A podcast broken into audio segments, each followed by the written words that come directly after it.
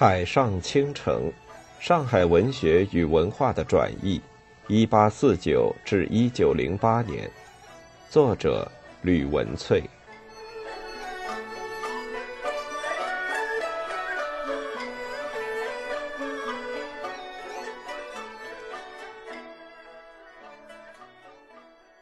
二，上海热对泰西风，元组织王涛与上海学的建构。就像第一章曾提及的，十九世纪下半叶的上海，作为远东第一大城，已经出现不少标榜“上海通”观点的导游书。鸦片战争之后，较具代表性的以游沪为名之笔记著作，首推以通洋务之名于时的黄茂才，在同治五年，也就是一八六六年复印的《沪游所记》。此书揭开了上海开埠后发展二十余载的风貌。一开始，黄茂才就道出遗场及租界区与他处别外不同。遗场人户稠密，凡令遗屋者，房租而外另有月捐，即布棚摊子及册字兴补之流，每月收捐洋银二三元不等。已故新贵米珠，凡日用所需之物，其价较他处居数倍。宜东为法人租界，正北为英人租界，宜西为美人租界。自此，吴淞口五十里道途俱为夷人所买。修柏车路甚平整，沿黄埔一带。江岸用大木直桩，贯穿铁条排列十里，广数丈，其码头恰与轮船相当，可用马车径运货物至轮船，无需驳船。常见立桩之法，以机器悬二巨石墩，高起数丈落下，桩顶每次可令桩入地数尺。更有巧者。不借人力，不用火机，其法于架顶置火药两许，铜药一枚，装上一如之，架内悬大铁锤。但借人力一举装上火药燃者，遂推铁锤上行至顶，而撞者架上火药复轰而下，于是只见此锤自起自落，不多时而大桩已深入矣。这段描述虽然对西人机器不借人力之巧发出赞叹，但多少有视洋人的先进技术为奇技淫巧的意味。进入宜场租界区，犹如照西洋镜，新鲜好奇的成分居多。时隔十载，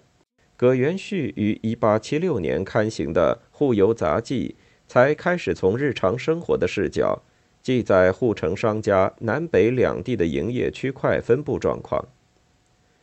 这些上海货物皆有据事之所的琐碎叙述，乍看之下仅是概括性的介绍，但从城市发展史看来，却珍贵的透露了上海北市、南市经营货物买卖的专卖店集中地以及固定据点。为我们展开了一幅晚清上海庶民大众的生活侧影与都会发展的具体图像。他也在书中洋洋洒洒条列出租界区的禁令。这些条文式的法令，除了凸显租界区里的中西民情差异外，最大的意义乃在于它清楚展现了租界区最高行政机构工部局独立的公权力。以及系统化的市政规划，它意味着上海虽不曾沦为真正的殖民地，却因为英法美租界相继设立，成了一个半封建半殖民地的特殊城市。华人除了直接的感受到华界遗场的差别对照，也对西人的城市规划、法律管理制度与雄厚的经济实力艳羡不已。出则精，继则义，再继则现，后继则效。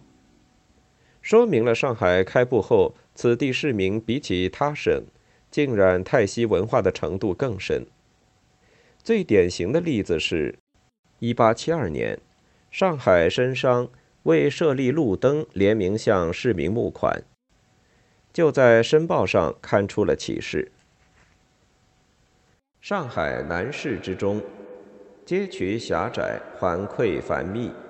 夜行者。既苦其转弯抹角时有路滑失足之余，家居者又因其弄黑皆阴时有逆匪窃发之余。不若北市之便有自来火灯，照耀如同白昼日也。今你奉劝各处捐资于门前弄角设立路灯，约计每间十家门首则立一杆。高悬明瓦灯或琉璃灯一盏，每晚加油点至天明为止。半年之后，南市终于点起了路灯。这里所谓北市，指的是华界以北的洋人租界区。可见南市这个传统的旧市集，在北市的对照之下，更显出其公共设施的落后简陋，激起华人效仿西人租界区设施的动机。一八八三年，也就是光绪九年，作为《申报》主笔之一，在报界与文艺圈皆相当活跃的黄世全，也出版了《松南梦影录》，展现他对沪上风俗的深刻观察。其中，他补述了沪游杂记不及载入的补房禁令。虽然在皇室眼中，这些法规不免琐碎。但比照六七年前葛元旭的《沪游杂记》，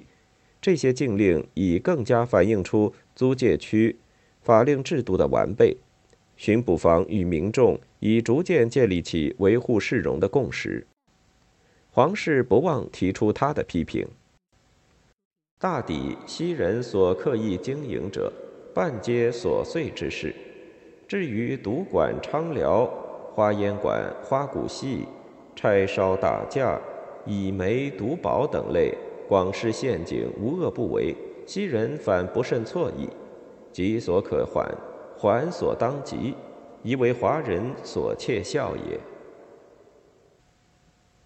有趣的是，这段话对于沪上社会风气的糜烂，以及作奸犯科者沆瀣一气的苍生在蓬勃发展的娱乐业中的忧心。恰好说明了高度城市化、贸易资本密集的上海已发展出成熟的娱乐文化。黄世全另一部著作《粉墨丛谈》，即是细数此地菊坛历史的沧桑变化，帮助我们了解传统戏剧如何因应现代城市环境与观众口味有所调整或加以革新。以上海人自居的他。更从在地人观点道出他心中几部记载沪上风俗的经典之作。王涛模仿余淮《板桥杂记》，铺成沪上风月事迹的《海州野游录》。此书记载了上海城经过鸦片战争与小刀会之乱后的巨大变化，感怀遂深。另外，元祖制的《海上营》亦是此中佼佼。《松南梦影录》就特别录入了元的沪上竹枝词与杨长感事诗《望江南词》。黄世全对当代文艺圈中以野史或韵语描摹沪滨时尚、北里风俗这类也有笔记书的评价，弥足珍贵的道出了申江文坛或与上海文人圈关系密切、身在香港的王涛之个中翘楚。都曾发表以沪地为中心、充分体现市民文学观点的上海学著作。乍看之下，市类上海指南书，往往与品花平艳的海派野游文学合流，相当程度披露了传统文人诗酒风流的颓废面貌，称不上严肃的史学著作。但我们若稍稍翻阅1880年代。沪上几家具有代表性的华文报纸，就会发现报上几乎日日刊出文人墨客的诗词歌赋。这一方面是因为太平天国之乱后，大批从江南各地逃难至上海的落地文人，迫于生活只能就管西人，或在洋人创立的报社充任笔阵，换取维持开销的薪资。洋场虽号称海东隶属，但这般舞文弄墨的文人屡屡感受到“人善盈盈，我不如”，重商谋利的社会风气，不免让传统的士人阶层。常有遭受边缘化的焦虑，这也是上述载酒野游、阅旦劝臣的拜官野史著作中普遍蕴含的主题。另一方面，从报馆争取读者群、拓展订户的角度来看，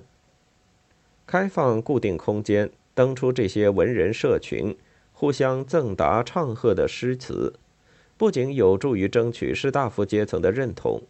更有利于文化议题的形成，创造文人群体的参与感，具体的反馈在报社业务的拓展上。例如，1880年代上海学著作中，已经累积了历代大量的上海竹枝词。从1857年王涛《银銮杂志》卷五所载的护城八景文化符码的出现。元祖志约完成于一八七零年代的沪北十景，